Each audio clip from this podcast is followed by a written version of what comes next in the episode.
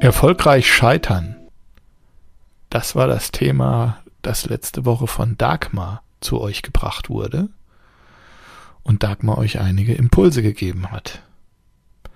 Eine Form des Scheiterns kann ein Missverständnis sein. Willkommen zum Emotional Connectivity Podcast der Talent Management Academy. Wie ist das denn überhaupt mit dem Verstehen? Der eine sagt was und der andere versteht was. Wer garantiert uns denn eigentlich, dass das das gleiche ist? Bei einfachen Dingen funktioniert das ganz gut, das gegenseitige Verstehen. Und es ist ausreichend gut genug.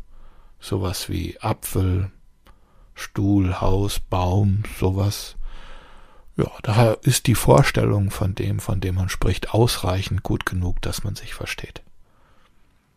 Wie ist das denn mit Wörtern wie Kommunikation, Teamfähigkeit, Flexibilität oder Führung?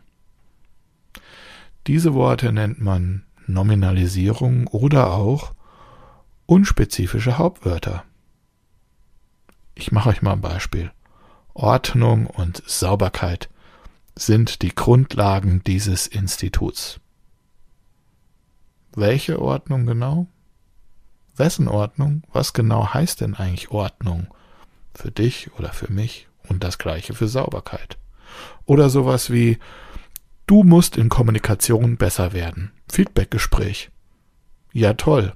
Ich gehe dann da raus und weiß eigentlich nicht genau, was ich machen soll. Frage wäre dann also, was genau muss ich in der Kommunikation denn verbessern?